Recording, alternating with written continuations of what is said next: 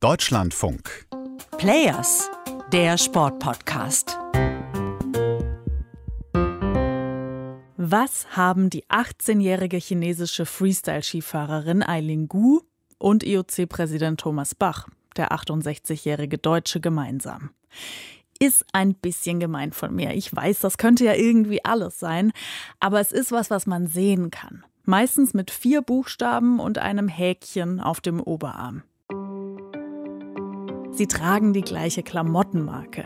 Eileen Gu hat einen fetten Werbedeal mit Anta Sports. Sie ist in China Markenbotschafterin. Und Thomas Bach trägt während der Spiele Anta-Sachen, weil die Firma ein IOC-Sponsor und Ausstatter ist. Ja, cool, Marina, könnt ihr jetzt sagen, aber ich will hier was Substanzielles hören und keine Fashion-Themen. Ich erzähle euch das alles auch nicht, weil es heute im Podcast mal um leichte und fluffige Themen gehen soll. Es ist nämlich so, die Tatsache, dass die Marke Antasports der Sponsor des IOC ist, die ist ein Grund dafür, warum viele Beobachter dem IOC seine Beteuerung nicht glauben, wenn es um Menschenrechte geht. Und ich erzähle euch heute, warum das so ist. Wir sind äh, zuständig für die Olympischen äh, Spiele.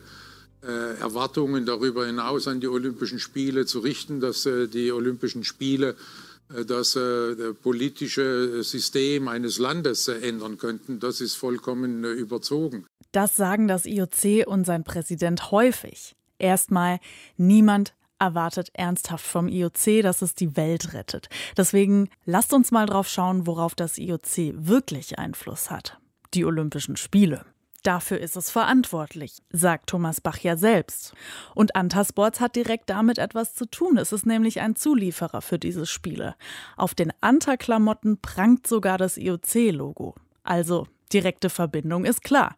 Jetzt kommt das Problem, Gerade dieser IOC-Sponsor ist ein hochproblematischer Partner. Der ist insbesondere deshalb problematisch, weil er laut eigener Aussage in der uigurischen Region, also in Xinjiang, produzieren lässt. Ähm, das war im letzten Jahr, als andere internationale Marken wie beispielsweise H&M angekündigt haben, sich von dort zurückzuziehen, hat Anta Sports bewusst gesagt, nein, wir produzieren hier und wir werden es auch in Zukunft weitermachen. Das ist Lara Schröder. Sie ist im Vorstand der Kampagne für saubere Kleidung Deutschland. Ich habe sie als Ansprechpartnerin ausgewählt, weil sie sich mit Sportartikeln sehr gut auskennt. Sie ist auch bei einer Initiative namens Sport handelt fair dabei. Und bei Anta Sports hat sie gelinde gesagt größere Bedenken weil eben gerade Xinjiang oft im gleichen Atemzug mit Unterdrückung der Uiguren und Zwangsarbeit genannt wird. Da geht es vor allem um die Baumwollernte, die oft noch per Hand erfolgt. Und der Verdacht ist, dass Anta in seinen Klamotten Baumwolle benutzt, die unter Zwang gepflückt wird. Auch wenn China das mit der Zwangsarbeit bestreitet. Viele Firmen haben gesagt, dass sie wegen dieser Sorgen keine Baumwolle aus Xinjiang mehr beziehen und da produzieren lassen. Die USA haben sogar Importe aus der Region verbannt. Das Problem ist, hingehen, hinschauen und prüfen, wie die Arbeitsbedingungen sind, geht so einfach nicht. Also es gibt eben auch wirklich ähm, Hinweise darauf, dass sich viele internationale Prüfunternehmen auch aus der Region zurückziehen, weil sie eben selbst sagen, wir können das gar nicht mehr richtig kontrollieren, weil eben die Kontrolle so stark ist, weil es Unterdrückungen gibt durch die chinesische Regierung auch, dass man eigentlich gar nicht mehr wirklich unabhängige Prüfungen gewährleisten kann. Also es ist total schwierig zu sagen, es wird da produziert oder es wird nicht da produziert, weil einfach keine Prüfung mehr wirklich möglich ist. Bei Antasports ist eines nicht undurchsichtig.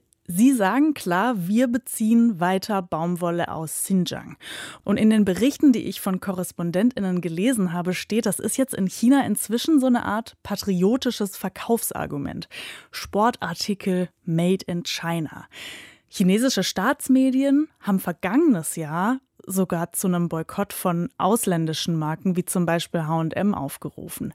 Das hat Anta natürlich auch gepusht. Für das IOC ist das aber problematisch, weil Anta eben direkter Partner ist und weil es nach der Vergabe der Spiele nach China und der ganzen Kritik auch angekündigt hat, dass es sich künftig mehr um Menschenrechte kümmern will.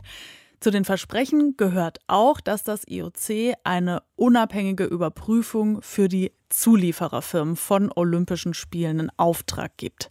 Und das Ergebnis hat es Mitte Januar veröffentlicht. auch für Antasports. Da schreibt das IOC, diese und andere Produktionsstätten sind auch von einer unabhängigen Drittpartei geprüft worden. Wir haben keine extremen Verstöße gegen unseren IOC-Lieferantenkodex gefunden, auch keine Zwangsarbeit oder Kinderarbeit.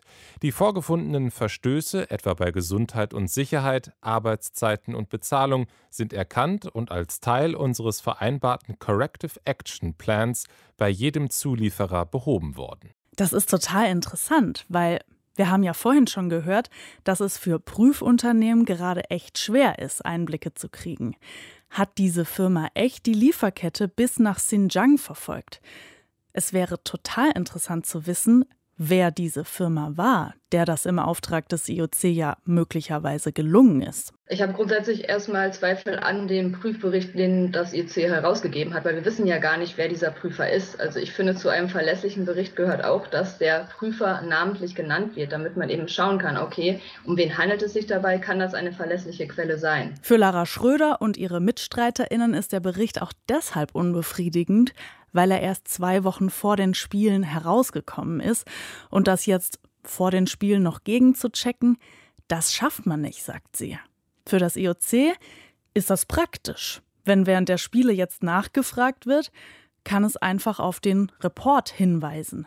Aber es gibt noch einen wichtigen Satz, der ganz früh in dem IOC-Bericht mit Bezug auf Sponsor Anta auftaucht. Die Anzüge enthalten keine Baumwolle. Also wäre das IOC am Ende gar nicht so sehr in der Verantwortung, wenn sich wirklich beweisen lassen könnte, dass in den IOC-Outfits keine Baumwolle aus Xinjiang enthalten sein kann. Wenn ich mit einem Sponsor zusammenarbeite, dann gehört es auch zu meiner Verantwortung, dafür zu sorgen, dass dieser Sponsor generell auch Menschenrechte gewährleistet, dass der generell auf Umweltstandards achtet. Ich kann jetzt nicht nur sagen, okay, aber hier die Produkte, die ich da produzieren lasse, haben das nicht. Was wir ja selbst auch das nicht wissen. Also das ist sehr viel vage Behauptungen und ich finde, dass das IOC da wirklich ähm, seiner Verantwortung nicht nachkommt. Das IOC arbeitet übrigens seit ein paar Jahren an einer großen Menschenrechtsstrategie.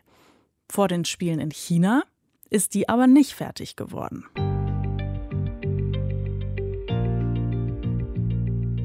Tja, was denkt ihr? Hat das IOC da getan, was es konnte?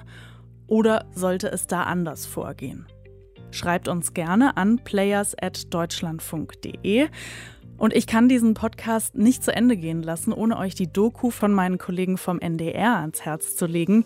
Hendrik Maaßen und Lea Sahai haben einen 30-minütigen Film zu diesem Thema gemacht, den es auch in der ARD-Mediathek gibt. Schmutzige Spiele heißt der. Schaut euch den mal an. Und ich freue mich, wenn ihr uns weiter treu bleibt. Bis bald. Tschüss.